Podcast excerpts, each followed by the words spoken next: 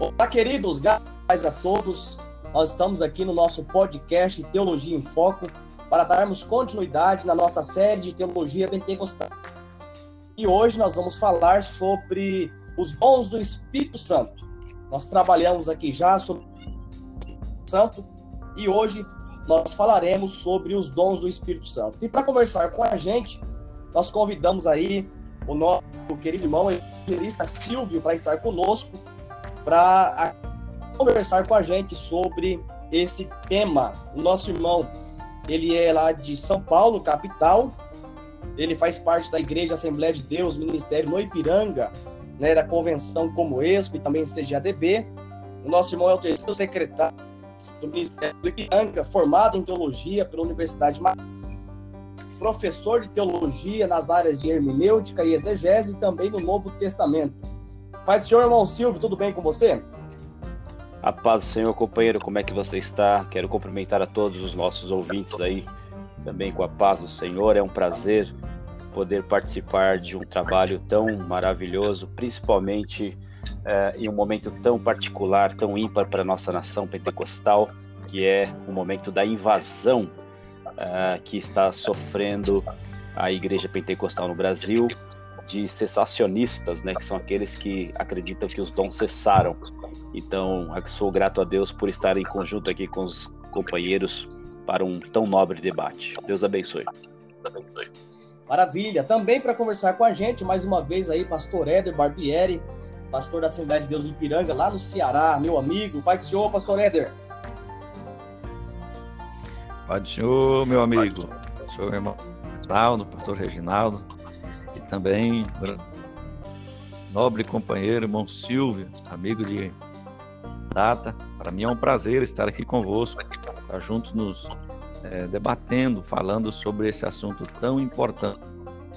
Ficou para trás, ainda é para nós compartilharmos aqueles que creem.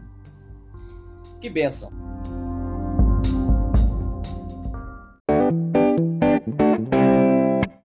Então, para nós começarmos aí o nosso tema, é, irmão Silvio, nós vemos que no Novo Testamento nós temos aí é, vários dons né, esparramados é, no contexto aí do Novo Testamento aí. Praticamente cinco, né, cinco momentos, cinco é, é, capítulos e livros da Bíblia, nós vemos aí essa relação desses dons. O irmão poderia explicar para nós o que seriam esses dons se são todos dons do Espírito, é dons naturais, né? Como, por exemplo, Romanos capítulo 12, dos versos 6 a 8, nós temos ali né, dons é, que, é, que, é, que é dado também. O irmão poderia explicar para nós qual a relação desses dons que nós vemos no Novo Testamento? Pois bem, é...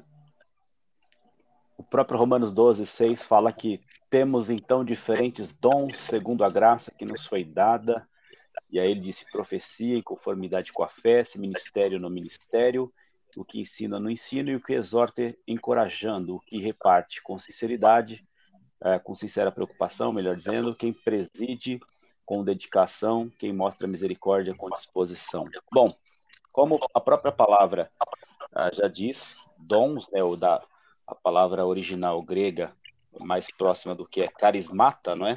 Os carismatas que são é um substantivo plural, uh, com certeza é uma dádiva né, de Deus, uma graça feita por, por Deus aos homens, na, visando o que ele vai dizer por inúmeras vezes, uh, o crescimento da obra, a sustentação daquilo que foi iniciado uh, no Antigo Testamento prometido, né?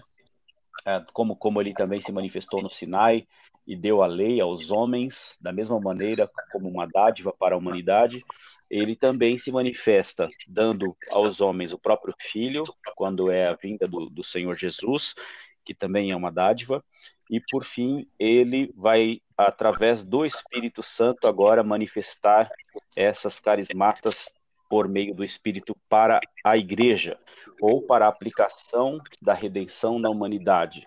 E aí ele vai fazer é, nas formas da, do serviço, que, que são essas operações dos, dos que vão atuar, propriamente dito, principalmente com, com o querigma, que é o anúncio do, do evangelho, aqueles que têm os dons da, da palavra, de anunciar o evangelho propriamente dito, e são é, diferentes do que nós temos hoje. Por exemplo, um evangelista hoje, ele não precisa é, necessariamente ter uma mensagem única, né? mas ele pode é, é, explanar diversos assuntos concernentes à salvação.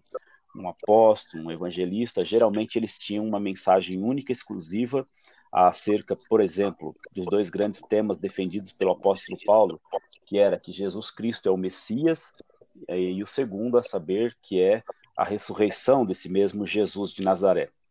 Então, uh, esses ministérios que ele, que ele, que ele dá aí, uma espécie de dons ministeriais, que ele divide com esses homens, há uma diferenciação daquilo que é escrito uh, na primeira carta aos Coríntios, aí na continuidade que nós falaremos hoje sobre os dons especificamente, mas a partir do versículo 28, ele faz uma numeração uh, praticamente por ordem, né?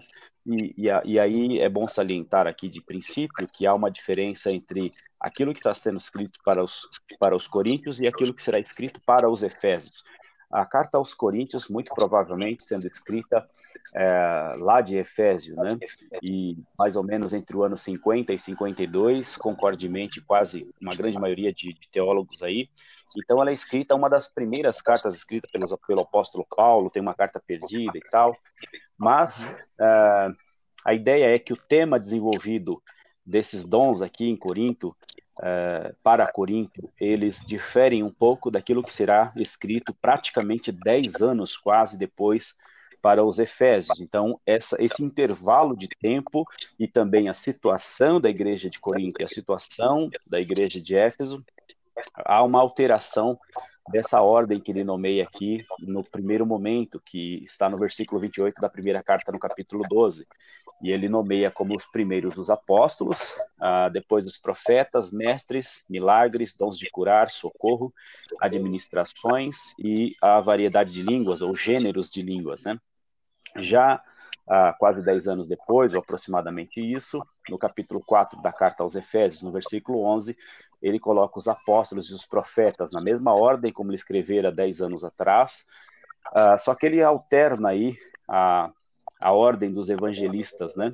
ou melhor dizendo, os mestres que seriam em terceiro momento, já ele não vem nessa ordem, mas para um quinto lugar na carta aos Efésios e terceiro lugar na carta aos Coríntios. E lá em Efésios ele continua então dizendo que em terceiro estão os evangelistas, os pastores e os mestres. E no que ele diz na carta aos Efésios, capítulo 4, versículo 11 e versículo 12, ele diz no versículo 12: para o aperfeiçoamento dos santos, para a obra do ministério, para a edificação do corpo de Cristo. E aqui podemos entender claramente que os, os dons não podem ter cessado, justamente porque ah, o, o, propósito, o objetivo dos dons, de acordo com o versículo 12, também vai ser falado no final dos carismatas propriamente ditos aqui no, no 1 Coríntios capítulo 12, é a edificação do corpo e também o aperfeiçoamento dos santos, né? E então nós não podemos compreender como é que os dons tão essenciais para a, a edificação, a sustentação, a manutenção daquela boa obra que ele começou e que ele aperfeiçoará até o dia de Cristo Jesus, pode ter cessado.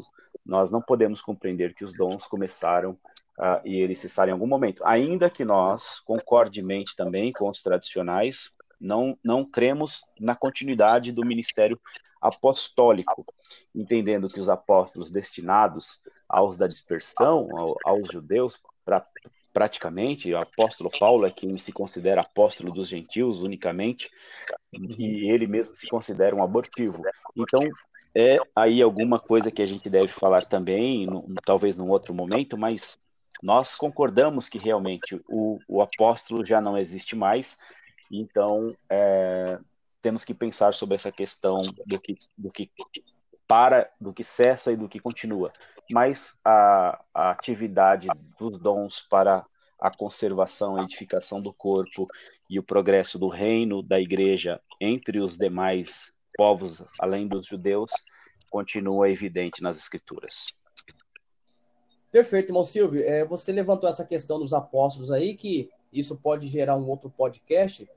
É que hoje nós temos aí muitos apóstolos, né? Vários apóstolos Sim. aí surgindo, pessoas se, auto, se auto-titulando apóstolos, e também, quem sabe, a gente pode aí, quem sabe, conversar sobre esse tema. Outra coisa que você falou aí me chamou a atenção é que quando Paulo ele escreve a sua epístola aos Efésios, capítulo 4, ele, ele fala desses, desses dons, e no final lá ele fala pastores e mestres. Né? Eu já li alguns estudiosos dizendo que essas duas palavras no grego são juntas, né? Tipo assim, é o pastor que é mestre e o mestre que é pastor. Qual que é a visão do irmão nesse ponto? É, é pastores e mestres ou é pastor-mestre? Como que o irmão entende isso? No capítulo 4, no versículo 11. Deixa eu ver como é que está no grego, peraí. Não, ele não pode ser pastor-mestre porque ele tem a conjunção cai aí, né, do, do grego, então fica realmente é...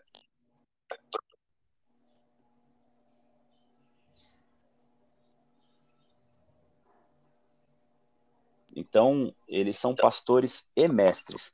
E nós hoje concordamos que nem todo pastor é mestre, não é? Nós temos, eu, eu para mim, é... pastor Reginaldo, Acredito que a ordem que ele coloca, primeiramente aí, uh, eu acredito que ele está visando, assim, a expansão. Então, o apóstolo é aquele que tem a mensagem enigmática e única dessas duas defesas que já mencionei, que é Cristo como Messias e que ele ressuscitou e está vivo, e ele então adentra por todos os, os as fronteiras que Deus lhe permite, não indo apenas onde o Espírito diz para ele não entrar, então, o apóstolo é uma espécie de desbravador que vai por todos os cantos e não está preso a nenhuma região. Ele apenas retorna pelas igrejas para confirmar a fé de todos que já haviam crido. Ah, os profetas, de acordo com o que ele vai explicar aí na primeira carta aos Coríntios, capítulo 12, também na carta aos, aos Coríntios, capítulo 14, são aqueles que vão é, usar o dom é, para convencer os incrédulos. Né? Então, ele diz que é, entrando alguma pessoa, se todos estiverem falando em línguas, pode ficar confundido e pensar que os coríntios estão doidos, né? E aí ele diz que quando há o dom de profecia, isso já não é assim, porque aí ele pode ter o coração revelado, ele cai sobre o seu rosto e confessa que verdadeiramente é o Senhor está naquele lugar.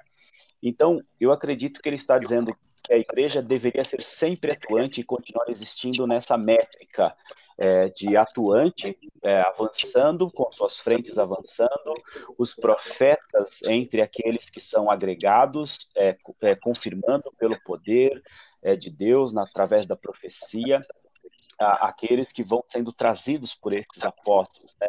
Dentro dessa mensagem enigmática, os profetas fazem o, o, papel da profecia, da revelação do coração dessas pessoas. Os, os mestres, os evangelistas, melhor dizendo, ainda se for de acordo com aquilo que vai ser ordenado dez anos mais tarde aos Efésios, os evangelistas são aqueles que, que fazem o papel da evangelização mesmo, da, da, da, pro, da proclamação é, do evangelho a, a, todos os daquelas regiões por onde os apóstolos passaram. Eles é, estão encarregados de, de, de dar continuidade à pregação do evangelho a estas pessoas. Os pastores devem pastorear essas pessoas, são aqueles que aglutinam, não é, esse, esse grande, essa grande massa humana que vai sendo ajuntada, como nós vemos inúmeras vezes o apóstolo Paulo ajuntando e arrebanhando essas pessoas, como nós vemos o, o grande progresso dele em Éfeso, e depois vem os, os ensinadores. Os ensinadores são as pessoas que vão é, ter geralmente aí a responsabilidade do ensino é, sistemático da palavra que vão lidar mais com dogmas, que vão estar mais é, ligados a essas áreas, como era o ensinador da lei, não é, de fazer com que o povo é, não se perca como povo mesmo, da formação de um povo como um todo através é, desses parâmetros é, mais é, de ordem do ensinamento. Então, acredito que essa seja mais ou menos uma ordem que o apóstolo Paulo esteja pensando. Né? Então, nem todo pastor vai ser mestre, como nem todo mestre é pastor.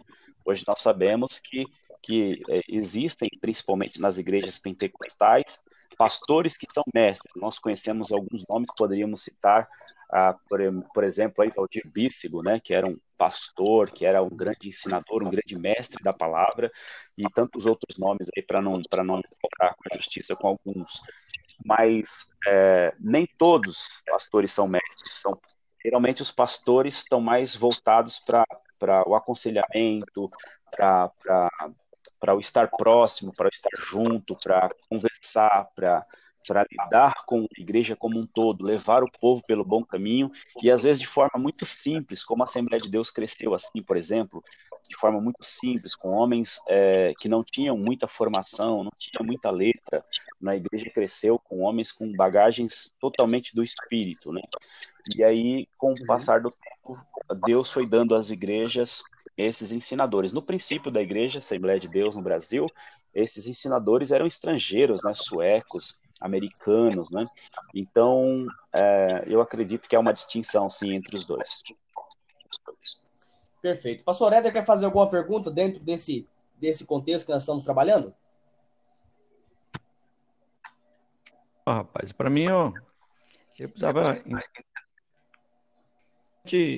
entender aqui como fala de que não existe mais essa, essa questão apostólica. Cessou ali dentro do, do apostólico. Agora, em relação aos dons, tem os dons que é e os de que os verbais são profecia, conhecimento, sabedoria, ensino e e existem também os dons de serviço, liderança, ajuda, contribuição, misericórdia, fé e os discernimentos. Os dons de milagre, de cura, de línguas, de, de interpretação de línguas, foram manifestação temporária somente para o tempo apostólico, para poder mostrar ao, no apóstolo, nos apóstolos, para que formasse um, um cano ou formasse depois de tudo isso cessou, hoje, ao invés dos. Da, da, do, restou para nós os trabalhos de, de, de, de, do serviço, tá em Romanos capítulo 12. Qual que é. Você me diz aí, irmão Silvio? Não, como, como, como eu mencionei, é, realmente existe existem coisas relacionadas aos dons ou explicações que para nós é de difícil compreensão, né? Por exemplo, o, o que significava para os coríntios a palavra do conhecimento, palavra da sabedoria, não é? Uh, é um dos critérios da, da, da interpretação, da exegese, é essa questão de você conseguir enxergar com as lentes do próprio povo que recebe a informação. Né? Eles estão recebendo essa informação do apóstolo Paulo, essa instrução, e nós conhecemos que eles eram uma igreja com, uh, com muita atividade, né? muitos dons. Mas a exortação que vem no capítulo 1, por exemplo, ou no, no princípio do capítulo 12, ele fala que eles já não, não são mais como eles eram outrora, né, que serviam aos ídolos mudos, né? Então, ele, ele, ele está falando de que houve um momento em que eles foram servos desse tipo de prática, mas hoje eles são servos de um Senhor que tem o seu espírito e o seu espírito não é como aquele. Então, ele é um espírito atuante, que no princípio lá, é, em Gênesis, ele movia-se sobre a face das águas, mas hoje ele atua em seres humanos, né? ele é ativo em pessoas.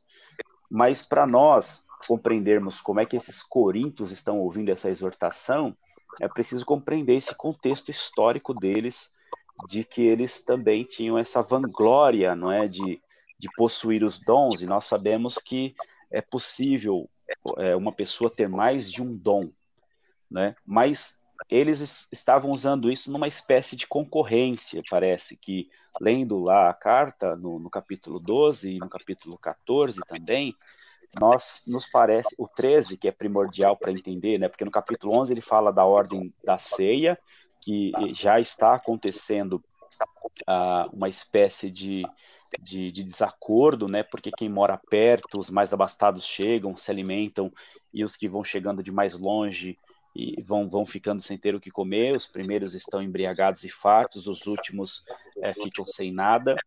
No capítulo 12, então, ele desenvolve os carismatas, os dons, a atuação agora diferente daqueles ídolos mudos, eles participam agora do espírito que ele se move.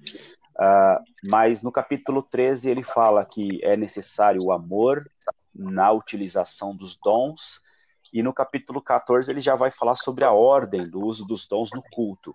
Então parece que eles estão com uma desordem com relação a, a qualificação dele como pessoa, daquele que tem os dons dentro do culto, parece que ele abroga a si uma primazia porque tem o dom, né?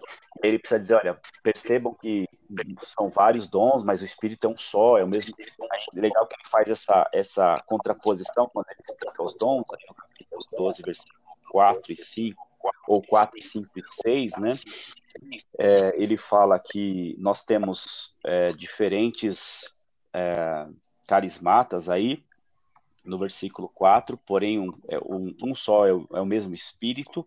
No versículo 5, ele fala, 12, 5, ele fala que nós temos diferentes serviços ou, ou diaconias aí, mas é o mesmo Senhor, ele alterna entre Espírito, Senhor e Deus nos três versículos, e no versículo uh, eh, 7 ele fala que nós temos essa espécie de, de poderes, né, que é da palavra grega energia ou energel, é, ou poderes e atuações, mas ele fala que já não é mais, ele não menciona mais o Espírito, tem o Senhor, mas ele trata como Deus. A palavra Deus para nós tem uma conotação, para eles tem, tem, um, tem um outro peso, e, e ele faz menção de, de, de, de trocar as palavras aí, enquanto ele fala sobre as atuações. Então, é importante entender isso para a compreensão, porque, assim, como mencionei, é difícil para a gente entender o que é palavra de sabedoria naquele momento, o que é palavra de conhecimento. Uh, os dons de revelações, como menciona no capítulo 14, é, seria necessário uma compreensão do que está acontecendo naquele período, todas as práticas existentes na, na cidade de Corinto, uh, para a gente compreender como é que isso funciona hoje. Porque nós entendemos que existem pastores que dirigem, por exemplo, na África. Na África, uh, é possível você perceber que existem pastores uh, com pouquíssima instrução em alguns, em alguns países lá, mas eles levam é, povos enormes com eles há, há, há décadas, né? com conhecimento muito pequeno, aparentemente. Então, acredito que é, esses dons, não que eles cessem, mas que eles é, tenham maior ou menor abrangência dentro da necessidade. Nós, por exemplo, que estamos em grandes cidades, o irmão, o irmão, o pastor Reginaldo, que está aqui numa das cidades de São Paulo, o pastor Éder, que, o missionário Éder, que está em Pacajus, no Ceará, eu estou aqui na capital. Então, nas nossas cidades, nós temos abundância de obreiros, abundância de, de, de ministérios, de, de dons, né? mas eu acredito que esses dons não são tão aparentes entre nós, né? não, são, não são tão visíveis.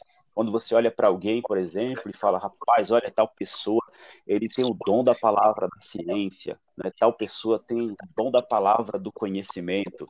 Então, eu acho que hoje é, essas pessoas, para nós, não, não estão tão na área do dom, a não ser que a gente entenda que elas sempre possuíram o dom, né? Deus, Deus deu a elas os dons desde de, de muito tempo. Por exemplo, por exemplo, alguns nomes aí que, que mexem com a área da, da, da, da questão da, do criacionismo versus evolucionismo. Estou tentando lembrar o doutor Adalto Lourenço, por exemplo, que mexe com a tecnologia. Uh, então, pessoas que podem lidar com diversos assuntos, como, como é, o Dr. Rafa Zacarias, que, recentemente o senhor recolheu, que é da área da apologética e da ciência, uh, Lenny Craig, e tantos outros apologetas que são é, grandes exponenciais do, do mundo é, evangélico, que são pessoas que estão prontas para discutir com debatedores, com pessoas que afrontam a fé cristã. Então, nós percebemos que eu acredito que os dons não podem ter cessado porque a igreja continua crescendo, atuando, e Deus levanta, ao meu ver, essas pessoas é, para fazer essas defesas e a edificação do corpo de Jesus Cristo ainda nos dias de hoje. É, eu acho que uma pessoa, por exemplo, como o doutor Augusto Nicodemos, que é um grande, um grande nome aí dentro da, do, do movimento presbiteriano no Brasil, doutor Hernandes Dias Lopes, uh, e, e Eber Campos, Eber Campos Júnior e tantos outros nomes, é, não acredito que eles possam é, dizer que toda a capacidade intelectual que eles tenham é, seja, seja a, apenas do mero conhecimento que eles possuem. Lógico que são estudados, gabaritados, frequentaram, tiveram oportunidade de frequentar grandes universidades e tal, mas eu não acredito que essa capacidade de, de, de, de lidar em todos os, os, os meandros né, da, da, das ciências e tal,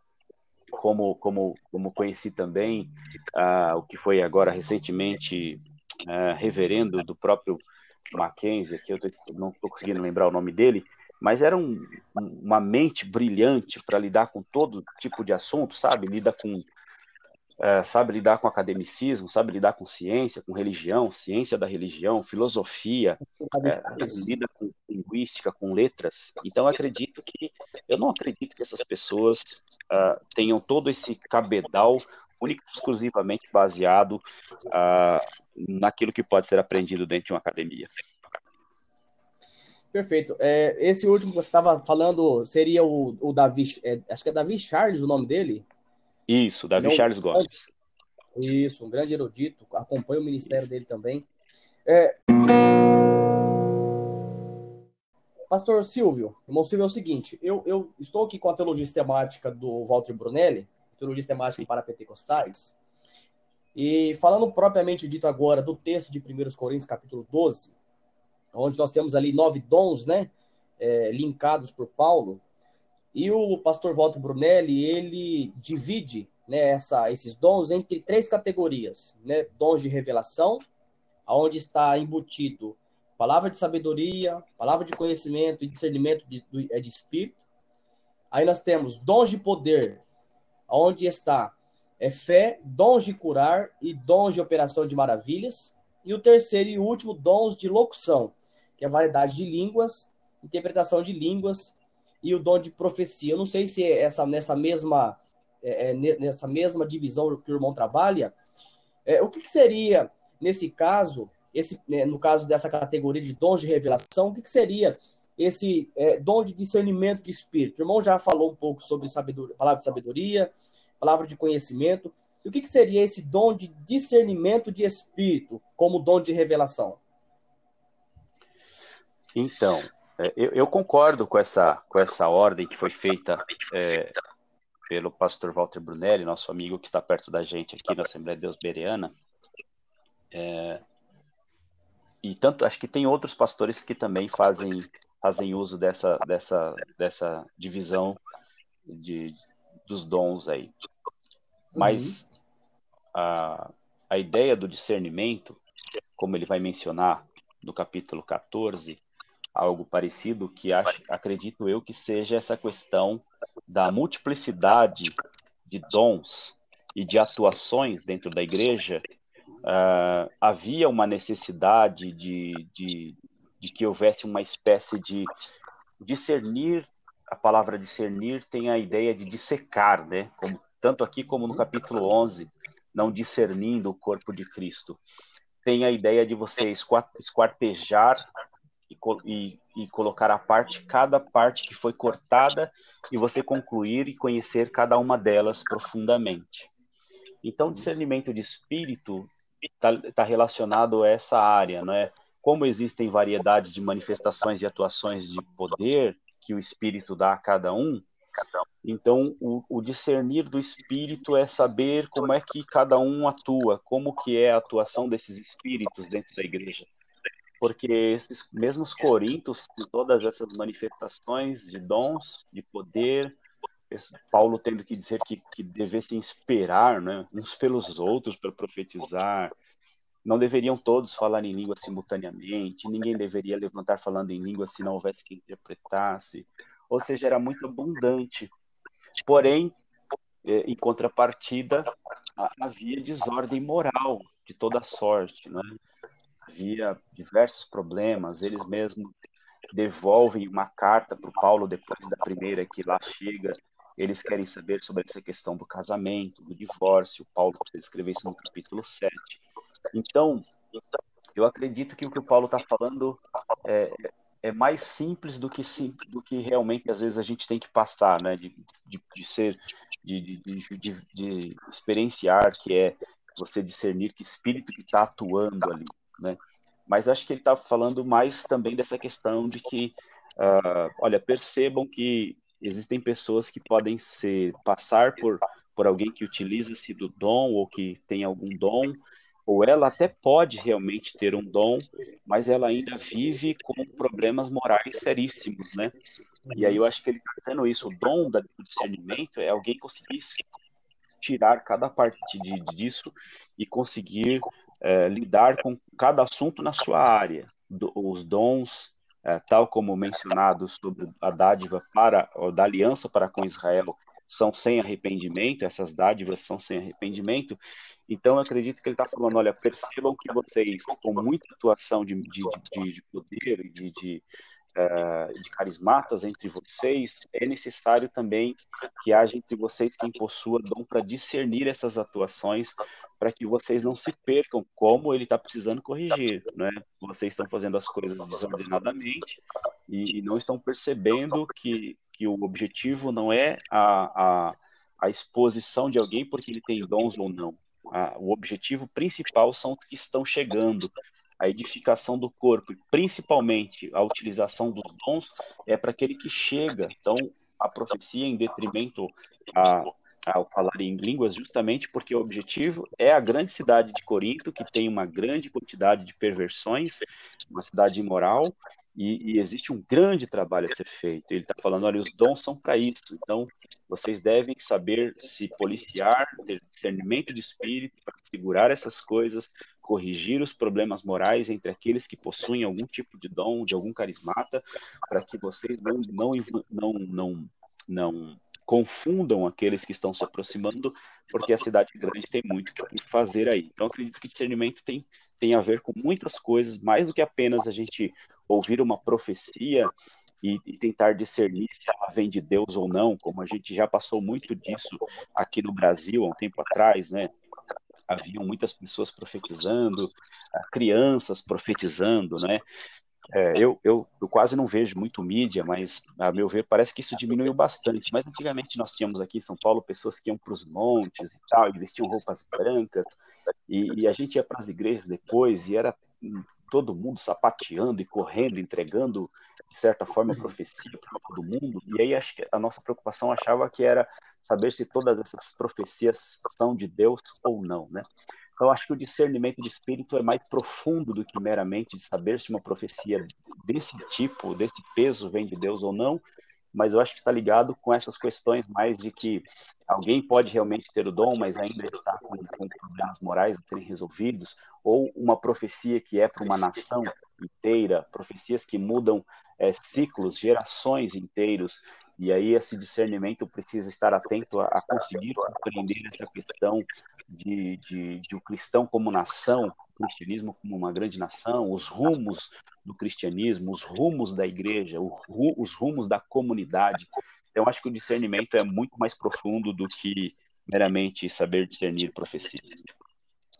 É, o pastor, pastor Walter Brunelli, na teologia dele, ele fala que esse dom ele tem aí uma finalidade também de proteger a igreja, né, de misturas, de é, é, proteger a igreja é, das misturas, de confusões né, por espíritos enganadores, também de homens, né, de espírito mal, que querem, que querem tirar proveito da, do povo de Deus. Então ele caminha nessa, nessa mesma visão aí, de que esse dom tem essa finalidade, né? A gente tem esse Sim. cuidado, essa, essa, por assim dizer, essa, essa, cautela com certas manifestações. Pastor Éder, o senhor gostaria de fazer mais uma pergunta ao nosso querido irmão Silvio? Opa, eu estou aqui, estou querendo aprender. Irmão Silvio, essa questão que já foi dita pela vossa final, sobre o discernimento de espírito que o, Bruno, o pastor Brunelli falou, É, eu dirigi uma igreja que tínhamos lá uma família grande e, e que família, uma, uma das irmãs mais velhas, ela também tudo criado na igreja e depois ela tinha um saiu da igreja, tinha um marido, embebedava o marido e o vizinho ia trabalhar com ela. E, e de vez em quando ela ia à igreja. E chegou lá uma das irmãs dela, mais nova, e questionar, dizendo que, que ela, quando ia na igreja, ela se de Deus, e de vez em quando ela chorava, nesse, nesse momento que ela ouvia a palavra, ela chorava e falava em línguas estranhas. Ela chegava em casa depois, falava para a irmã dela, eu, eu que não estou certo na mais a presença de Deus do que muitos crentes. Como que você definiria isso? Desculpa, mas eu não entendi a última fala sua, porque picotou um pouquinho. Mas ela chegava em casa e dizia o que para irmã? Então, ela chegava em casa, ela que tinha dois maridos, né?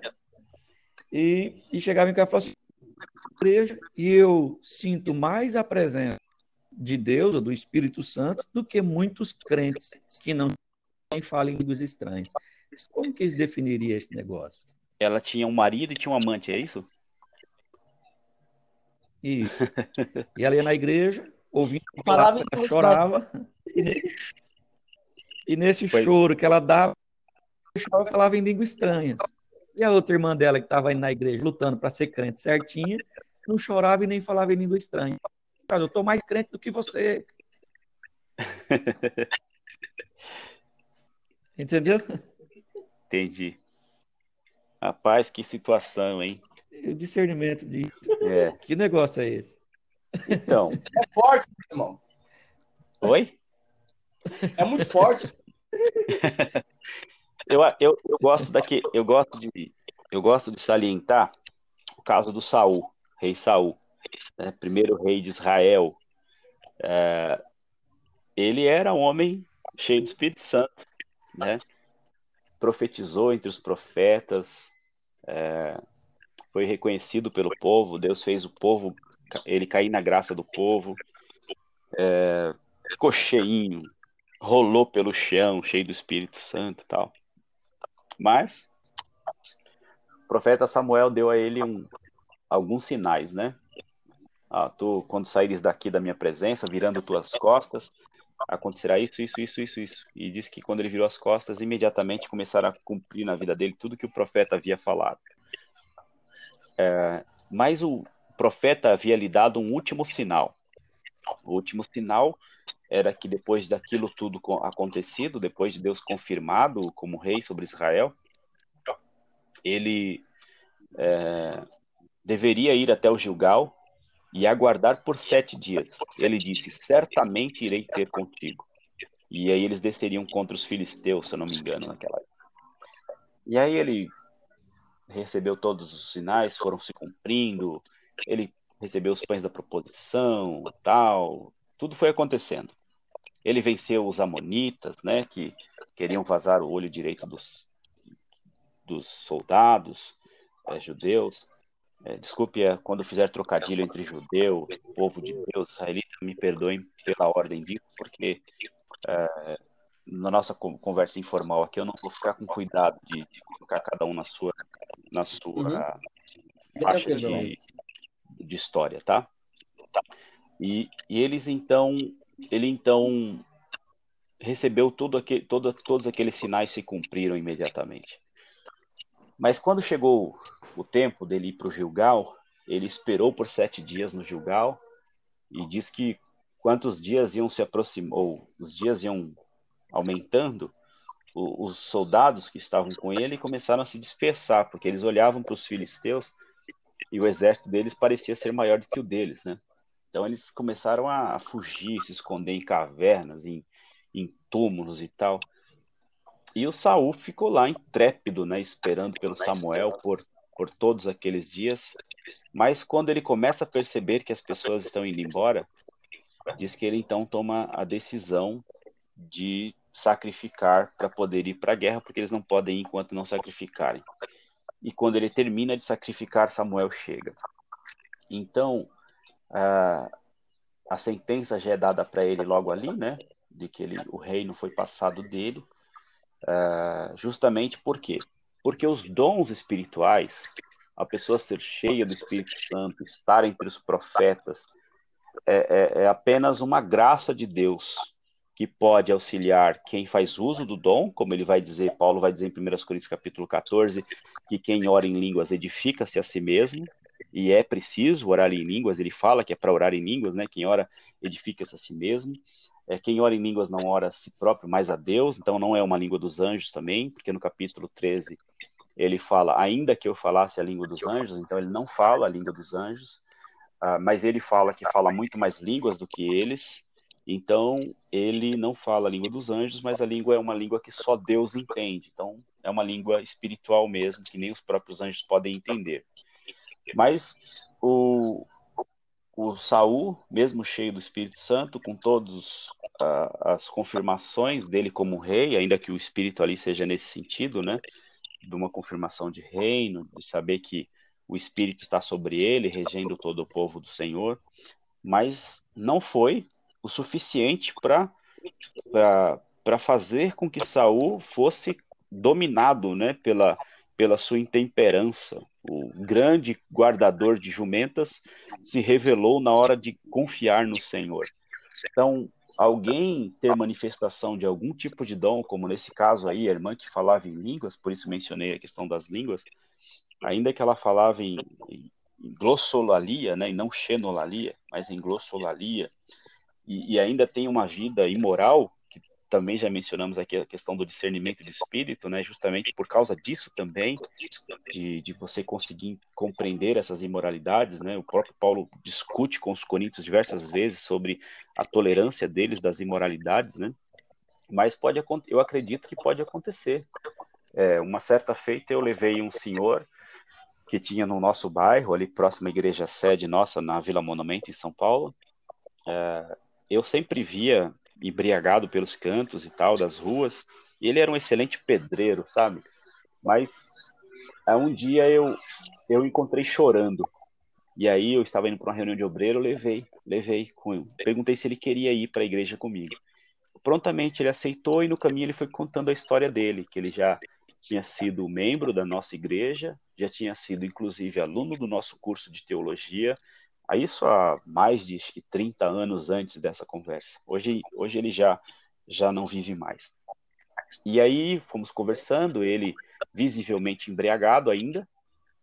Descemos até a igreja, eu, eu ia para um trabalho hum, que eu fazia na época, fazer trabalho na Fundação Casa, antiga FEBEM, né?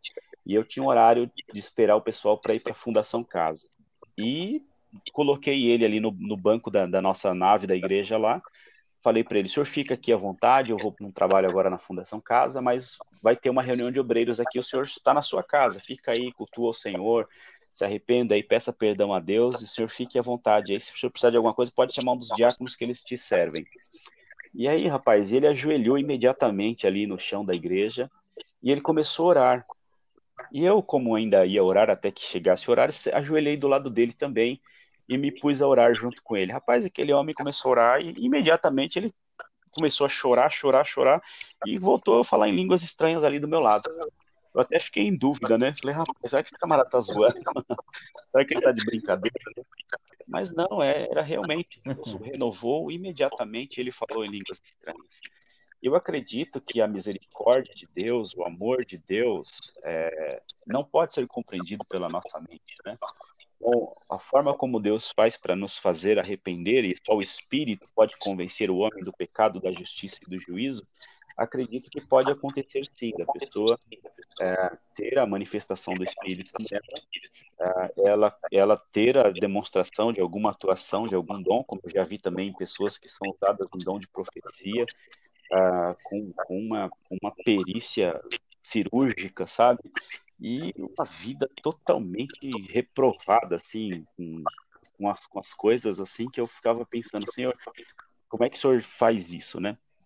Mas também tem um ditado, não, ditado não, uma frase, eu não me lembro quem é que disse isso, é, mas não sei se foi o Dr. Lloyd Jones que diz isso, ele fala que, é, ou que foi Spurgeon, que existem pregadores que, que eles pregam, né, pregam tão bem, eles conhecem tanto da palavra de Deus, eles manejam tão bem a escritura, as escrituras, o público diz assim, rapaz, esse homem manja tão bem da palavra, ele é tão perito nas escrituras, que ele nunca deveria sair do púlpito, né?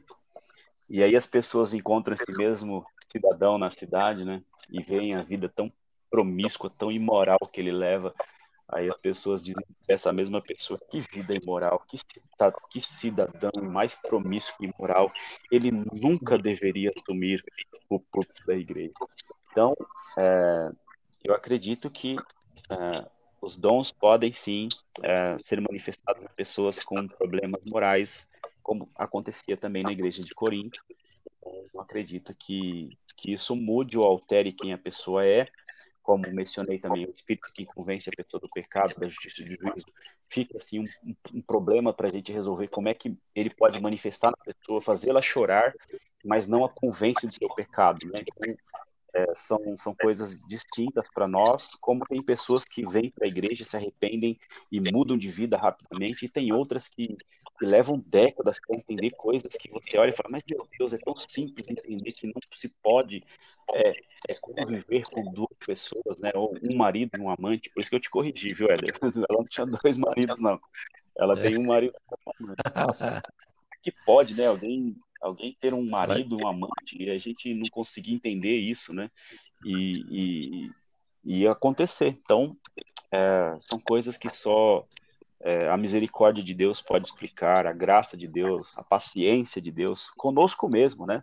Eu mesmo, falando aqui de outras pessoas, não devo negligenciar a mim mesmo, que compreendo as minhas próprias falhas, meus próprios problemas e pecados ainda existentes em mim, Uh, mesmo assim, o Senhor Deus me usa por misericórdia, eu, eu, tenho as manifestações dos dons em mim, como os irmãos também têm, uh, e a gente não pode dar outro nome senão a misericórdia e a graça maravilhosa de Deus, é, dando a nós tempo para cairmos em arrependimento, né? Para que a gente ainda se arrependa, porque os dons não levarão ninguém ao céu. A atuação de qualquer maravilha, de qualquer poder em nós, não nos garante qualquer coisa. O que nos garante é que a gente consiga esperar no Senhor como Saul não fez. Né? Ele não conseguiu esperar. O dom não pode fazer com que a pessoa consiga confiar total e exclusivamente no Senhor. Né? É, é diferente. Ainda que nós tenhamos mencionado, o Reginaldo mencionou aí o dom da fé, por exemplo, essa fé aí é uma fé para atuação, né? Agora, a fé para a salvação, é, que é dessa que eu estou me referindo agora, sobre essa questão de conseguir confiar única e exclusivamente do Senhor, essa sim só pode vir de Deus, né, para as pessoas que conseguem é, entender o Evangelho no seu todo e descansar única e exclusivamente nos méritos de Cristo e não nos seus próprios méritos. Então aí já é um outro patamar e uma outra forma de compreensão do Evangelho. É o próprio Cristo mesmo, ele disse que muitos chegarão diante dele naquele dia e, e farão, é, e dirão, né? Eu fiz milagres, né?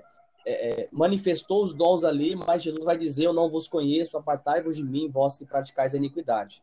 Então é bem isso mesmo que o nosso irmão, nosso irmão Silvio estava falando aí. Pastor Heller, pode falar. Bom, eu, eu só ia trazer uma, ver se, se dá uma. Quando Cristo fala em capítulo 14, ali o esse espírito rogar para Deus enviar o espírito e ele tá e habitará em vós. Então essa essa diferença tá e habitar pode estar ocorrendo nessa questão da ausência, pode dizendo como diz lá na lá em Apocalipse, capítulo fala Eis que estou à porta e bato, se alguém entrarei, cearei com ele, ele comigo. Dentro dessa questão, falando de é, igreja como pessoa, dentro dessa questão que por hora o Espírito de Deus está, por hora ele não está, e mesmo assim ele sente a presença de Deus, ou a gente vê que o Espírito de Deus está sempre tentando a porta, querendo permanecer, e ele com essa dificuldade de não é, ter essa regeneração, uma santificação, é então se permite ser esporádica. Eu, foi para minha pergunta, eu não entendi a última fala também, Éder. Questão de que, que, que, Deus, que Cristo batendo na porta, mas Cristo quer bater, está batendo na porta para permanecer, né?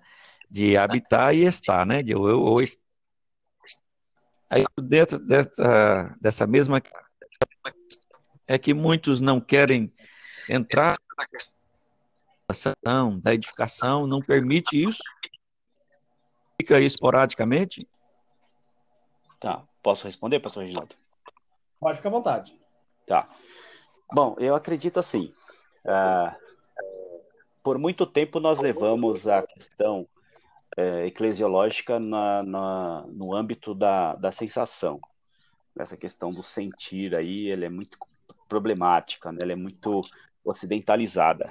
Não é, não, não é o que, que nós compreendemos na, no, na, na, na compreensão dos orientais, do próprio povo das escrituras, né? Essa questão da, da sensação, do sentimento, é, causou muita confusão. E também a questão do, do espírito individualmente.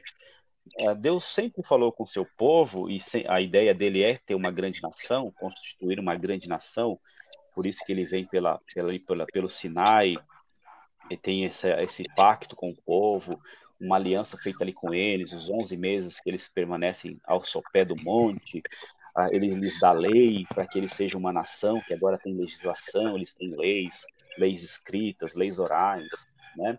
Mas ele fala com o povo, ele, ele, ele, ele age com o povo. Partindo do, do, do, da ideia de que Deus é uma divindade só, ou ele é um único Deus e coexiste em três pessoas, Pai, Filho e Espírito Santo, já percebemos que ele é plural, uma pluralidade majestática. Então, como é que esse Deus plural né, não se manifestaria dessa mesma maneira, né, forma de, de forma plural? Então, uma nação, o Espírito estava sobre o rei, mas o rei é quem rege todo o seu povo. Pecado do, do rei é corrigido imediatamente pelo profeta, que primeiro se dirige ao rei, depois para toda a nação. Então, é um conjunto de coisas que devem coexistir simultaneamente e que o Espírito está na nação. Quando vem para o Novo Testamento, Cristo diz que o Espírito do Senhor está sobre ele, né? É, citando Isaías 61, capítulo 61, versículo 1, o Espírito está sobre ele. No Cristo, de forma diferente, é, todo um cumprimento profético, enfim, mas na extensão, na continuidade, que a igreja, quando ele envia o Espírito sobre os apóstolos, não é? a ideia é a mesma do Antigo Testamento. Né? O, que nós vemos lá em, em Pentecostes, cumprido o que disse o profeta Joel, né, o derramamento do Espírito sobre toda a carne, é essa ideia coletiva, que todos né, serão habitados pelo Espírito Santo nessa coletividade, ou seja, um Espírito que atua coletivamente nos propósitos de nação. Então, a mesma nação pretendida por Deus com Israel, ou com o povo judeu, como seja, segundo a sua ordem histórica, é continuada pela igreja, que o reino de Deus agora está entre vós, o próprio Cristo diz. A partir de Cristo, as conotações do reino são muito mais amplas, conforme o próprio que o Gordon Fee, na, na questão da, da hermenêutica, ele vai explicar isso, que uh, o, o, o Cristo fala muito mais em justiça do que na própria palavra amor. Então, agora, Deus querendo esse reino que tem um só rei, Senhor, um Quírio, e, e toda a sua justiça, e o próprio Cristo seria chamado Senhor Justiça Nossa. Então nós devemos buscar o reino de Deus, primeiramente a sua justiça. Então esse reino de Deus que se estabelece entre os homens, e é por isso que nós oramos o Pai Nosso de Mateus 3, venha o teu reino, seja feita a tua vontade. Por isso que o, o reino então inicia-se com, com os primeiros cristãos e precisam ser estabelecidos sobre a terra. Hoje nós somos mais de 2 bilhões de pessoas que, que conhecem Cristo de alguma maneira. Então, esse reino estendido também tem habitação do Espírito. O Espírito está na igreja em, em todos os continentes. Essa é a atuação e a permanência do Espírito num reino que está crescendo. Agora, nós aqui, nós aqui Brasil, é, para ser mais exato, é que temos essa questão de sentir ou não sentir, o Espírito Santo em nós, por talvez falta de, de compreensão do que a Escritura está falando, dessa questão do Espírito habitando, a ser batizado com o Espírito Santo, ser cheio do Espírito Santo, ter o Espírito de Cristo, porque se alguém não tem o Espírito de Cristo, tal não é dele. Enfim, uma série de outras questões que devem ser compreendidas, mas é muito uma questão da sensação, o que é, nós vemos muito pouco lá na, na Escritura o que, por exemplo, o, autor aos Hebreus fala que a palavra de Deus é mais penetrante que espada alguma de dois cumes, né? Apta para, ela vai até a divisão das juntas e medulas, apta para para distinguir, né? não, não, me lembro agora qual é a palavra certa, entre os pensamentos e as intenções do coração. Então, a palavra ela devia dividir o que é sensação e o que é pensamento. Então, é, essa questão de, de, de, precisar frequentemente ter algum tipo de mover espiritual para se sentir espiritual, ele, ele, é muito problemático, né? É, eu acho que, que é coisa nossa. A Escritura fala muito pouco sobre isso. É, até, por exemplo, no caso lá de Jesus falando é, por se multiplicar a iniquidade, né? O amor de quase todos esfriará. É um problema seríssimo, exegético aquele versículo, por quê? Porque nós temos essa ideia de um amor quente, um amor frio, né? Mas lá no texto isso não existe. Mas enfim, isso é um, também um assunto para outra hora.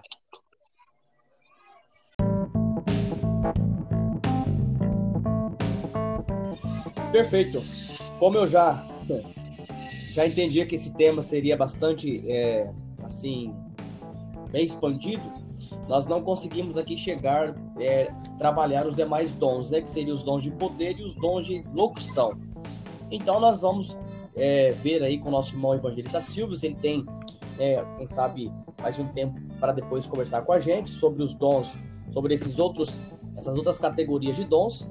Né? Então nós vamos fazer uma outra gravação, um outro dia, um podcast é, sobre os dons do Espírito Santo 2. E a gente depois conversa mais sobre esses demais dons. Eu quero aqui agradecer o nosso irmão evangelista Silvio, Silvio é, por ter aí é, tido esse momento com a gente de bate-papo, de conversa, bastante informações, né? E também quero agradecer o pastor Éder por estar com a gente aí mais uma vez, cooperando conosco. Irmão Silvio, muito obrigado pela sua participação. Deus possa abençoar você, sua família, seu ministério. E você tendo tempo aí, vamos gravar com a gente aí os dons do Espírito Santo 2. Amém, meu querido? Amém. É um prazer. Quero agradecer aí pelo convite a mim é, feito, tá certo? É, agradeço ao pastor Reginaldo, ao missionário Éder, meu amigo lá em Pacaju, do Ceará. É um prazer estar com vocês. Com certeza a gente pode dar continuidade. É, principalmente a questão da glossolalia, xenolalia, as questões das línguas estranhas que estão sendo tão atacadas aí nos dias que estamos vivenciando. Essa problemática aí de Atos versus Coríntios, que é, é um problemão sério ainda, que muitos ainda têm dificuldade de entender essa questão. E, e eu já encontrei alunos de escola dominical, alunos de teologia, dizendo que uh, pentecostais, dizendo que as línguas, na verdade, são línguas de outros países, e, e, e, a gente dizendo que não, isso é um outro tipo de língua. Uh, próprio, próprio Augusto Nicodemos vai falar um pouquinho sobre isso daí. Ele, ele acredita na, na glossolalia de forma diferente que alguns tradicionais entendem, mas ele acredita que cessou. Então é um assunto muito importante. Eu, eu acho, eu dei uma pincelada aqui para aguçar aí o, o uhum. ouvido dos ouvintes do programa aí do podcast, para que a gente possa ter uma parte 2 e a gente deslanchar aí num, num grande ambiente de dúvidas e discussões. Um abraço a todos, foi um prazer estar com vocês. Maravilha, pastor Éder, muito obrigado, meu querido. Valeu, meu irmão. Para mim é uma honra poder estar aí no meio dos grandes homens de Deus. Tio, alegria poder participar aqui juntamente com meu amigo Reginaldo, viu? Deus abençoe vocês, fazendo bem, faz esclarecimento. Eu também tenho muita que a gente ouve muita coisa concernente é, de línguas e etc. Né? Vamos deixar para a próxima, nós vamos estar, tá, vamos estar aprendendo um pouco mais. Na paz. É isso aí, meus Amém. queridos. Fiquem atentos aí ao nosso podcast Teologia em Foco, que nós teremos aí é, mais um podcast tratando sobre os dons do Espírito Santo e dessa feita falando é, dos dons de curar, operação de maravilhas, variedades de línguas, interpretações, dons de profecia. Eu tenho certeza que vai ser bênção para a glória de Deus. Que Deus abençoe você, sua família. Fique na paz do Senhor Jesus. Um abraço a todos.